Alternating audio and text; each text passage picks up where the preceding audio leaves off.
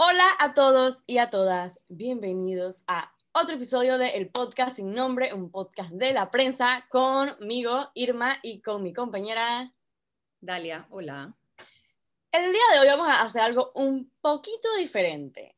Generalmente hablamos como del acontecer nacional y de lo que está sucediendo, pero queríamos aprovechar este espacio hoy para revisar el supuesto plan de gobierno que presentó Laurentino Nito Cortizo durante la campaña electoral y ver cómo se ha ido eh, desarrollando este plan de gobierno, qué ha ido cumpliendo, qué le falta y qué probablemente no va a poder cumplir. Sí es cierto que ahora mismo estamos en una pandemia que pues eh, dificulta bastante eh, varias cosas del plan de gobierno, pero también se van a dar cuenta que hay otras cosas que realmente no, no necesariamente y se, y se podrían hacer inclusive eh, en medio de una pandemia, o que se comprometieron a hacerlas en el primer año de gobierno, o sea, al principio, antes de que comenzara la pandemia. Así que, eh, bueno, vamos a comenzar. Primero, este, el documento que estoy utilizando, que estamos utilizando, es el Plan de Acción Uniendo Fuerzas, que reúne como las tareas principales y las acciones prioritarias eh, que le iba a dar supuestamente el gobierno de Nito Cortizo en caso de ganar.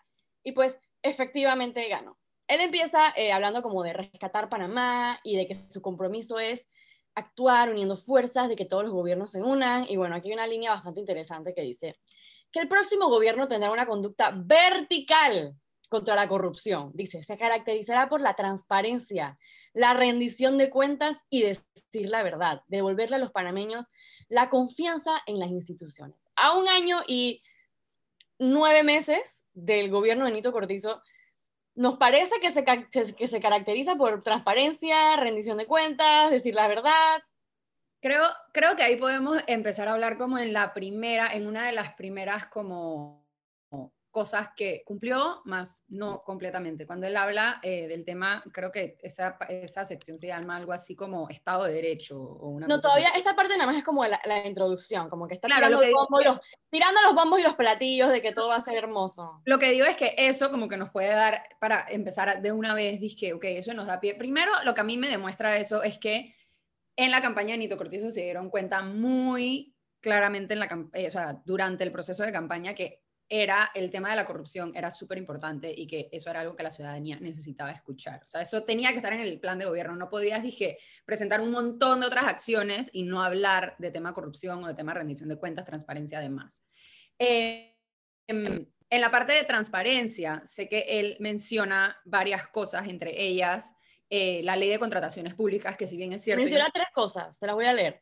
Menciona, como dice la ley de contrataciones públicas, el programa Licitaciones y Contratista Visible y también cumplir el reto Transparencia 2019 de Panamá. Ahí están las tres. Ok, ley de contrataciones públicas, ellos presentaron, es verdad que ellos presentaron una modificación a la ley de contrataciones públicas.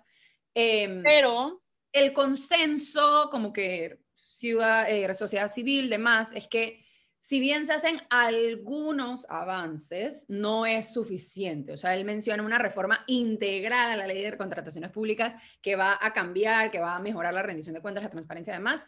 A la, a la ley todavía le falta. Por ejemplo, eh, no se puso nada de, o sea, como que la inhabilitación de empresas eh, condenadas, como que todo ese tema se quedó por fuera de la ley de contrataciones públicas. También en cuanto a de hecho, en su propio plan, él incluye que en esa ley va a haber eh, eh, muchas normativas específicas que no, que no están realmente en la ley de contrataciones públicas. Entonces, sí, como que ha habido un impulso de, cambiar la ley, pero no con los puntos a los que él mismo se comprometió en su plan de trabajo. Esto después de, o sea, tomando en cuenta que su partido controla la Asamblea. O sea que, en teoría, verticalmente, uniendo fuerzas, no se ha dado.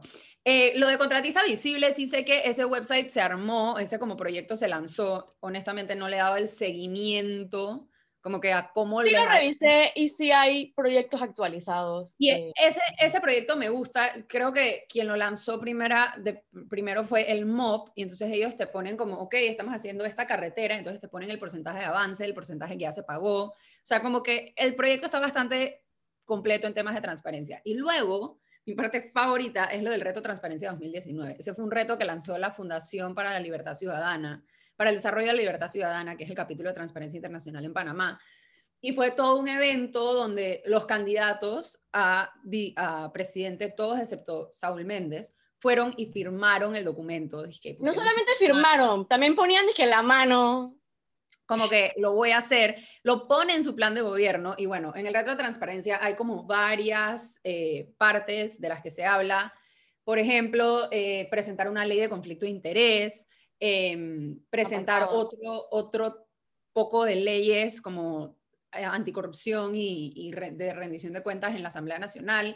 Algo que sí como que se habla de que se cumplió es que, bueno, Nito Cortizo, eh, no, ¿cómo se dice? Nombró a personas, a magistrados de la Corte Suprema que a, simple vista, y lo hemos mencionado aquí varias veces, no parecen tener como una relación directa con el Ejecutivo, ni, ni ser personas que como que son amigos del Ejecutivo, sino que lo hizo todo a través del Pacto por la Justicia y demás. O sea, como que eso es algo que se les aplaude. Sin embargo, hay muchos aspectos del reto por la transparencia que no se han cumplido. Em, de hecho, eh, eh, en el Día Internacional contra la Corrupción, perdón, no fue el Día Internacional contra la Corrupción, pero el Reto Transparencia hizo una evaluación de cumplimiento, ha hecho ya tres evaluaciones, de, primero hizo los primeros 100 días, después del primer año y ahora del primer año y ocho meses del gobierno Nito Cortizo. Y literalmente eh, desglosan el reto y ponen tal cual si ha cumplido o no ha cumplido y no ha cumplido con la mayoría. El reto tenía eh, cinco pilares. Leyes anticorrupción, que de vuelta, como ha dicho Dalia, y de hecho estas leyes anticorrupción estaban supuestas a presentarse en los primeros 100 días del gobierno. Como y no solo no las han presentado, sino las leyes anticorrupción que sí se han presentado a través de la bancaria independiente en la Asamblea Nacional no han avanzado por la Asamblea que controla el PRD. Está leyes anticorrupción, eh, que ninguna de las que se comprometió el Ejecutivo ha tenido algún tipo de, iniciativa de proponerlas, como dijo Dalia, eh, algunas las ha propuesto más bien la bancada independiente. La segunda parte es de transparencia y rendición de cuentas, y aquí solamente cumple, tiene un 0.5 de puntaje porque la ANTAI está haciendo cursos de formación ciudadana, o sea, solamente por eso como que tiene 0.5, pero los otros puntos no los ha cumplido. Contrataciones públicas, eh, muy poco también, solamente... Eh, el único avance que ha habido es que, que, se, que se ha seguido eh, divulgando la información de, los procedimientos. Y en justicia, como dijo Dalia, lo único que se ha cumplido es que se han nombrado magistrados y procuradores independientes sin nexos políticos. Y el último pilar es acceso a la, perdón, el penúltimo pilar, el último pilar es acceso a la información, gobiernos abiertos y datos abiertos. Y aquí tienen también un puntito simple y sencillamente porque han seguido publicando lo que ya eh, se venía hecho. O sea, no han, no han los puntos que tienen, los puntos que tienen, el único punto que tienen por iniciativa de ellos, por iniciativa del presidente Nito Cortizo, pues, sería el de los magistrados y el procurador. Todo lo demás a lo que él se comprometió, las leyes anticorrupción, de tratar de avanzar en, en materia de rendición de cuentas, transparencia, no se ha hecho. Y si bien estamos hablando de que estamos en medio de una pandemia y las cosas son difíciles, este reto no requiere ni reformas constitucionales, no requiere ni un gran presupuesto, o sea, requiere simple y sencillamente voluntad de publicar los datos, de tirar la iniciativa a, eh, la, iniciativa legislativa, etcétera. Entonces, aquí pues no hay excusa que valga de que, bueno, es que me cayó el, coronavirus y, y yo pues pobre de mí que me cayó este coronavirus. Pues no, o sea, súper sencillo y no ha cumplido ni con la mitad de los puntos y ya vamos Y al contrario, la caída del coronavirus nos ha hecho ver la importancia de este tipo de leyes y la importancia de que haya una verdadera rendición de cuentas, de todo lo que se sube en Panamá compra, además, o sea, al contrario, pues. Pero bueno. Exacto, ok. Otro de los, de los compromisos de Nito Cortizo, por ejemplo, había una que era sobre crear el nuevo Instituto de la Planificación para el Desarrollo, adscrito a la Presidencia de la República. Bueno, eso sí podríamos argumentar que en medio de una pandemia de repente es difícil crear un nuevo Instituto de la Planificación para el Desarrollo. No obstante, yo no sé si tan siquiera después de la pandemia eso vaya a suceder. También hablaba de un sistema de evaluación del desempeño de la gestión gubernamental y también un consejo del futuro. Esas cosas, pues, eh, no han sucedido. Después tenemos aprobar una ley de asociación público-privada para apalancar mayores inversiones públicas con mayor eficiencia. Bueno, sí, esto sí se hizo, sí se hizo la ley de asociación pública. También dice que se comprometían al programa Pongámonos al Día, mediante el cual se cancelarían alrededor de mil millones que el Estado le adeudaba a sus proveedores para reactivar la economía. Al principio de, del gobierno sí es cierto que hubo como esta, esta intención de eh, pagar las deudas, Sí. Obviamente, de vuelta con la pandemia, ya estamos de vuelta morosos, pero pues eso es algo que se puede entender, diría yo. Y recuerdo también que ese era como uno de los grandes compromisos de Nito Cortizo y luego durante la transición, me acuerdo que había como toda esta comunicación de hay un hueco en las finanzas públicas y dije, que wow, el gobierno de Varela nos está dejando un desastre y como que empezaron poquito a poquito a meternos la idea y que no hay plata, no hay la plata que pensábamos que había, no hay plata, no hay plata, entonces como que eso también eh, ha dificultado, pero sí se le han hecho pagos importantes a proveedores em, que habían quedado pendientes del gobierno pasado. Esta es una de mis favoritas y es el nuevo orden constitucional. Nito Cortizo en su campaña vendió la idea de que él iba a hacer, iba a reformar la constitución a través de, eh, una nueva asamblea, de la Asamblea Nacional.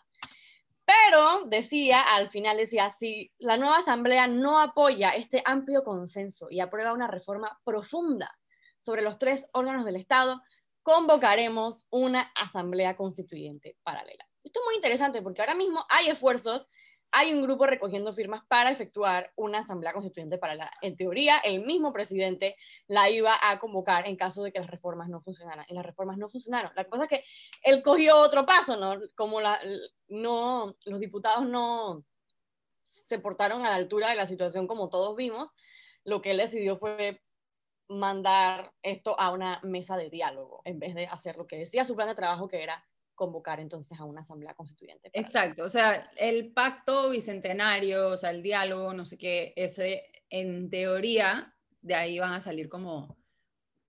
Yo no tengo muy claro que va a salir el pacto bicentenario, pero en teoría ahí van a salir como listados de, de necesidades, o sea, prioridades, propuestas, demás, o sea, se han recibido más de 100.000 propuestas ciudadanas. O sea que ese proceso está andando, creo que están como en la segunda fase, o sea, ya recibieron las propuestas, ahorita están en la parte en que las catalogan y demás. Y bueno, como menciona Irma, que ese definitivamente es un tema que vamos a tener que tocar en el podcast más adelante, está todo el tema como de la constituyente em, que están buscando convocar ciudadanos a través de la recolección de firmas. Entonces, son como dos cositas paralelas que están pasando, pero, pero bueno. Pero que sepan que Nito se comprometió a que si no funcionaban las reformas, él, ya, él llamó a la constituyente paralela y pues eso... Bueno, sabemos que Juan Carlos Varela se comprometió a lo mismo y... Sí, y al final dijo que no había el, ¿cómo era? El, el momento político para, para, o sea, nunca va a ser el momento político, siempre va a ser un enredo, o sea, ¿en qué país viven? No se han dado cuenta ya que aquí siempre hay algo pasando y que nunca vamos a tener una calma, es que este es el momento de la constituyente. No, no va a suceder. Seguimos entonces con, eh, dice, realizar una reforma migratoria integral con zona con la realidad y los intereses nacionales que se ajusten a las necesidades del país. ¿Será que se las está dejando a mano de Zulay por eso Zulay no pareciera, porque no es como que la apoyen a ella en su reforma migratoria, o sea, no hay como que este backup. Honestamente, yo como lo tomo es que si tú no estás haciendo nada para contrarrestarlo, le estás dando. Tú estás apoyándolo de cierta manera. Puede ser, puede ser que el man dije, bueno, ya pueden que Zulay se encargue de eso. No creo, porque la verdad es que yo no sé, ya no sé, ya yo no sé ni qué pensar, honestamente. Reforzar con la más alta tecnología el control del ingreso de extranjeros. Revisar los compromisos adquiridos por tratados o convenios internacionales en materia migratoria. Otra acción prioritaria. Eh, este, este plan de trabajo estaba dividido como, primero te dan como que el contexto, por ejemplo, es que la década perdida, hemos perdido tanto, no sé qué, todo es una porquería, el perder lo máximo. Y después salía que tareas principales y ponía como que lo que en general quería hacer el gobierno y después al final decía, ¿a qué nos comprometemos? Y daba como que una acción específica que era como que una tarea que iba porque iba. El formato en verdad me gustaba. El formato del plan de gobierno, cool. Digo, el plan de gobierno estaba cool, no estaba llena de pajaromáticas que sonaba súper pretty y sobre todo en materia de corrupción era de que sí que vamos a hacer que, que todos firmen su, que vamos a revisar lo de la declaración de bienes, no lo hicieron, vamos a hacer una ley de conflicto de intereses, no lo hicieron, vamos a, vamos a, vamos a, vamos a, la, la corrupción se acabó, hasta aquí llegó y al final de la, a la hora de la hora, pues nada. En el área del agro, que este es un área que de hecho llenó de acciones prioritarias, de hecho 13 acciones prioritarias, pero bueno, vamos a enfocarnos en las que más probablemente se, se pudieron haber hecho. Primero, establecer por decreto el gabinete agropecuario permanente. Esto sí sucedió. Hay un gabinete agropecuario andando en Panamá presentar en los primeros 120 días un proyecto de ley para eliminar la AUPSA y regresar sus funciones al MIDA y al MINSA. Esto también ya sucedió, ya se eliminó efectivamente. De hecho, esta Esto fue como uno de los grandes bastones políticos de Nito Cortizo durante la campaña eh, electoral. Era como, adiós la UPSA, porque de hecho él salió del gobierno de Martín Torrijos en medio de la creación de la UPSA, porque según él estaba en contra de unos aranceles, en contra de las reglas que se estaban, eh, que se estaban creando. O sea que esto era como un momento bien importante de, Nito Cortizo y algo que probablemente él quería pasar con más bombos y platillos, pero pues lastimosamente la situación en la que estamos y todos los escándalos del gobierno han opacado ese gran, ese gran triunfo de la... ¿No viste la foto? La foto... ellos, han, ellos han rellenado las redes, pero no, había prestado nada de atención. La foto en la asamblea, tú sabes que cuando se pasa un proyecto de ley, se toman la foto, dije, ¿quién proyecto de ley? Toda la bancada del PRD apiñada ahí atrás del, escritorio de Marcos Castillero con Augusto Valderrama, que es el ministro del MIDA. Todos dije, con su mascarilla. No, no, no, tétrico. Pero bueno, se derrogó la UPSA. También él presentó la ley de agroparques, que esa también era una de las acciones como que prioritarias. Em, de esa sí me acuerdo, de las acciones prioritarias en el tema agro. También, ajá, también hay una que dice crear mercados del campo a la mesa para fomentar mercados comunitarios y periféricos en los principales centros de población. Ahí puedo decir. No ha sucedido. ¿Ah? Sí, Ahí puedo decir que, bueno, la pandemia. Yo diría que no, porque de hecho te ayudaría en la pandemia que tienes una crisis de eh, personas que no pueden eh, conseguir alimentos, que tienen que ir al supermercado, que tienes al, al, al, agro parado, etcétera. De hecho, te hubiera ayudado en la pandemia a crear más, eh, de una manera más expedita estos mercados del campo a la mesa. Creo que lo hubiera dado de repente un poco de capital político, pero bueno, se le olvidó lo que puso en su plan de gobierno o no lo leyó, o no sé qué le habrá pasado, porque pues claramente no sucedió. Dice, retomar con fuerza nuestra campaña panameño con orgullo, consume lo tuyo. Eso, sí sucedió también. Eso sí sucedió. Dije, con mucha fuerza, me acuerdo. Me acuerdo de eh, Gaby Carrizo tuvo un tiempo que eso era lo único que repetía cada vez que le ponía un micrófono enfrente. Dije, panameño con orgullo, consume lo tuyo. Y bueno, en verdad creo que sí, sí se ha, o sea, esa campaña sí han metido como bastante fondos y bastante como movimiento por detrás. Ok, ganchito, ganchito ahí. Ahora viene un PARP y es en el área de ciencia, innovación y tecnología que él se ha comprometido en aumentar el presupuesto y la inversión pública en esto. Ahora, él dice que para el año 2024 va a estar invirtiendo el 1% del PIB. No estamos en el 2024 todavía, pero les han recortado los fondos, entonces yo no veo que ni siquiera vayamos en camino hacia lo que él está prometiendo aquí, porque pues de hecho en medio de una pandemia en la que la ciencia, la innovación y la tecnología son súper importantes y que en medio que el Instituto Borgas eh, ha ayudado un montón y ha tenido que sostener eh, bastante, se les baja el presupuesto. Entonces pues, nada. Y bueno, después también tenemos lanzar el plan Manos a la Obra de rehabilitación y mantenimiento de las infraestructuras públicas a nivel provincial. Tampoco ha sucedido, bueno, de vuelta tenemos mucho tiempo, el PRISMA, el plan de reordenamiento integral de San Miguelito y alrededores, que incluye el metrocable de San Miguelito. Mira, estamos en medio de una pandemia y todavía le quedan varios años. Yo no sé si eso va a suceder ni para el 2024, lo del metrocable en San Miguelito. bueno, estas prometas un poco por allá. No, y son promesas ambiciosas y creo que ahí sí hay que tomar en, o sea, ahí sí hay que tomar en cuenta, obviamente, las, las, creo que es un arma de doble filo o como que hay dos maneras de verlo. O uno es que la inversión en infraestructura pública en en proyectos que no pueden parecer dije, prioritarios, puede no parecer una opción ahora que estamos en pandemia y bueno, el gasto y demás y toda la deuda. Mira que ni en pandemia eso iba Pero por otro lado, pero por otro lado, también es una manera de generar empleo, eso lo sabemos, como que las grandes obras, las mega obras de infraestructura pública em, son grandes generadores de empleo que, bueno, va a ser algo que ahora que estamos en pandemia ya hace falta y, ahora, y cuando salgamos de todo este problema em, va a haber un gran problema de desempleo, así que... Claro, y el problema que yo veo es que el gran, plan de, el gran plan de reactivación económica que se tiene para después de la pandemia no consta en este tipo de actividades de inversión de infraestructura, sino que consta de atraer inversión extranjera. Y no sé si vimos, perdón que me desvíe un poco el tema, pero no sé si vimos el análisis de, The Economist, en el que ellos eh, analizaban como, como que cuáles eran los mayores riesgos de, de inversión extranjera en ciertos países y de hecho señaló que el mayor riesgo de inversión en Panamá, y lo calificaba como un alto riesgo, o sea, tenía como de las puntuaciones más altas de riesgo, era que el gobierno eh, no gozaba de, de, esa gobernanza, de esa agilidad, precisamente por la falta de confianza que se tiene por los casos de corrupción y, y por el mal manejo que ha habido. Entonces, ellos están contando con que la economía la vamos a reactivar a punta de inversión extranjera y no están viendo de que todas las señales dicen la inversión extranjera no va a llegar porque es que simple y sencillamente tu país es demasiado corrupto y yo no veo que estén buscando como otras salidas para reactivar la economía que no dependa de que nos inyecten plata desde el extranjero. Bueno, creo que tenemos que ir como cerrando el, el, episodio, pero sí quiero, bueno, hablando sobre inversión extranjera, sé que también había como una parte en el, en el plan de acción donde hablaban como de, de, todo esto de Pro Panamá, que es una oficina que se creó en Cancillería y que, bueno, ahora, si no me equivoco, se está sacando de Cancillería y se va a crear como una autoridad para la inversión extranjera y demás.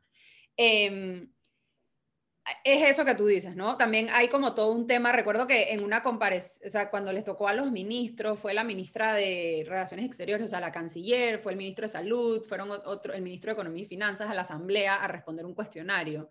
Una de las preguntas, si no me equivoco, fue el diputado Héctor Brands, que es del PRD, le preguntó a Erika Mounés, que es la canciller, sobre como que, ¿qué está haciendo Panamá con como con su reputación a nivel mundial, como que cómo arreglamos eso, no sé qué, y bueno, la, la, canciller que la, verdad es que tiene un excelente manejo como de preguntas y, y siempre rápida. clara, dijo como que, que, esa es una de las prioridades que tiene Panamá en, en, términos de diplomacia y como, como se proyecta al exterior. Pues es que cambiar el chip internacional de cómo Panamá es percibido, que cuando escuchen Panamá no piensen en listas, ni piensen en papers, ni piensen en demás, sino que piensen en posible inversión, crecimiento y demás. Lo que pasa es que eso no sucede con comunicación. O sea, esto no es una gran campaña de relaciones públicas que vas a poder montar a nivel internacional y que todo el mundo te la va a comprar si cuando literalmente es meterte en Google, buscar noticias de Panamá y darte cuenta de todos los problemas que hay.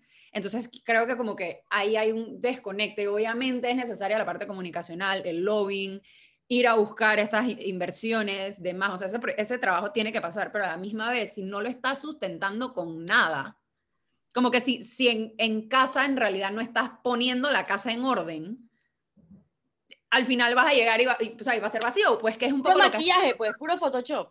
Que es un poco lo que ha estado pasando, o sea, vemos todo este crecimiento, crecimiento, pero abajo tienes este pocotón de problemas que no estás buscando y la ciudadanía tiene cero como que credibilidad en todo lo que estás haciendo. Entonces... Y de, de hecho, en el, en el, plan de gobierno, una de las tareas principales era precisamente como que, ay, montar esta campaña de que Panamá es lo máximo y tratar de, de mejorar la imagen de Panamá internacionalmente. Y yo creo que desde que Mito Cortizo ha asumido el cargo de presidente, la imagen de Panamá, de hecho, ha ido hasta, hacia abajo. O sea, han salido muchas noticias que no nos benefician, hemos salido en muchas listas y muchos rankings que no son de los mejores.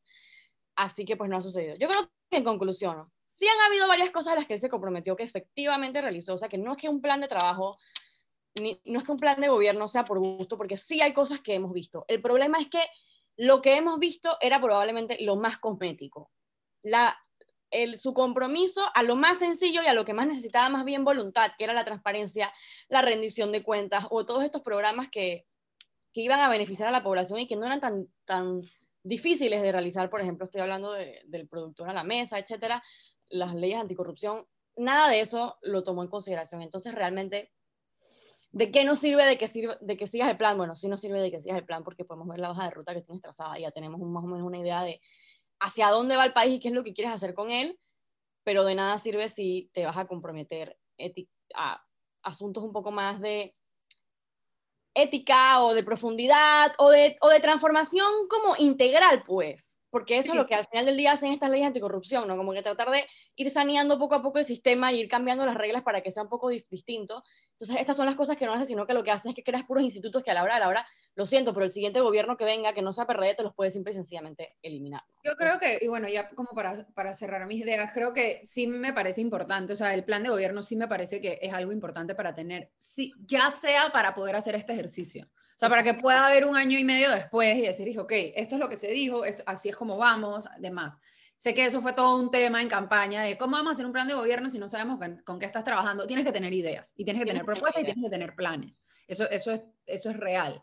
Em, creo que también lo que hemos podido ver como este mini análisis que le hemos hecho es que hay cosas prioritarias para Nito Cortizo y para el gobierno PRD que las podemos ver como las querramos ver. Por ejemplo, se nota que el tema del agro es importante para el gobierno de Nito Cortizo. O sea, el, la UPSA, eh, las leyes de, de, de agropecuarios. Sabemos que, bueno, ahorita mismo con el programa Panamá Solidario estoy escribiendo una nota y la verdad es que el compromiso de que toda la comida de las bolsas Panamá Solidario en su gran mayoría sean de productores nacionales. Eso, estaba también en su plan de gobierno. Gigante, o sea, eso es un ayudo gigante al, a la industria del agro. O sea que creo que también nos deja ver un poquito como que ah, dónde estamos a un año y nueve meses, nos deja ver un poco cuáles son las prioridades del gobierno. Obviamente, tener al, al, al agro de tu lado es muy importante políticamente, o sea, eso, eso ayuda muchísimo y para el PRD ayuda muchísimo por, por cual, o sea, cómo son las bases de su partido.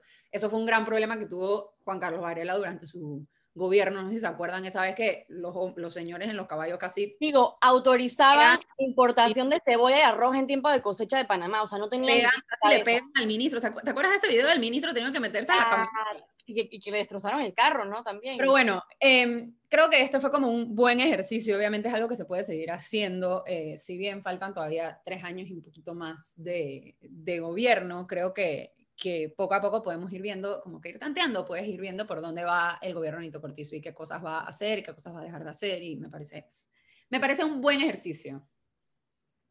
Bueno, eso fue todo, bueno, mentira, quería solamente incluir otras cosas que sí se comprometió y que efectivamente cumplió, que fue crear el, el, Ministerio de la Cultura, también se creó, también se comprometió a crear el Ministerio de la Mujer, no ha sucedido, pero bueno, de vuelta le quedan eh, sus añitos al gobierno, así que todavía puede suceder, y bueno, esperemos que recapacite el señor presidente en el área de transparencia y rendición de cuentas, que como vemos es el área que más le falta, el área que menos le hizo caso a lo que, a lo que se escribió, así que bueno, eh, revisen de vuelta el reto Transparencia 2019. De hecho, pueden entrar a retotransparencia2019.org y ahí van a ver desglosado bien el reto y si ha cumplido o no ha cumplido en caso de que quieran hacer ejercicio.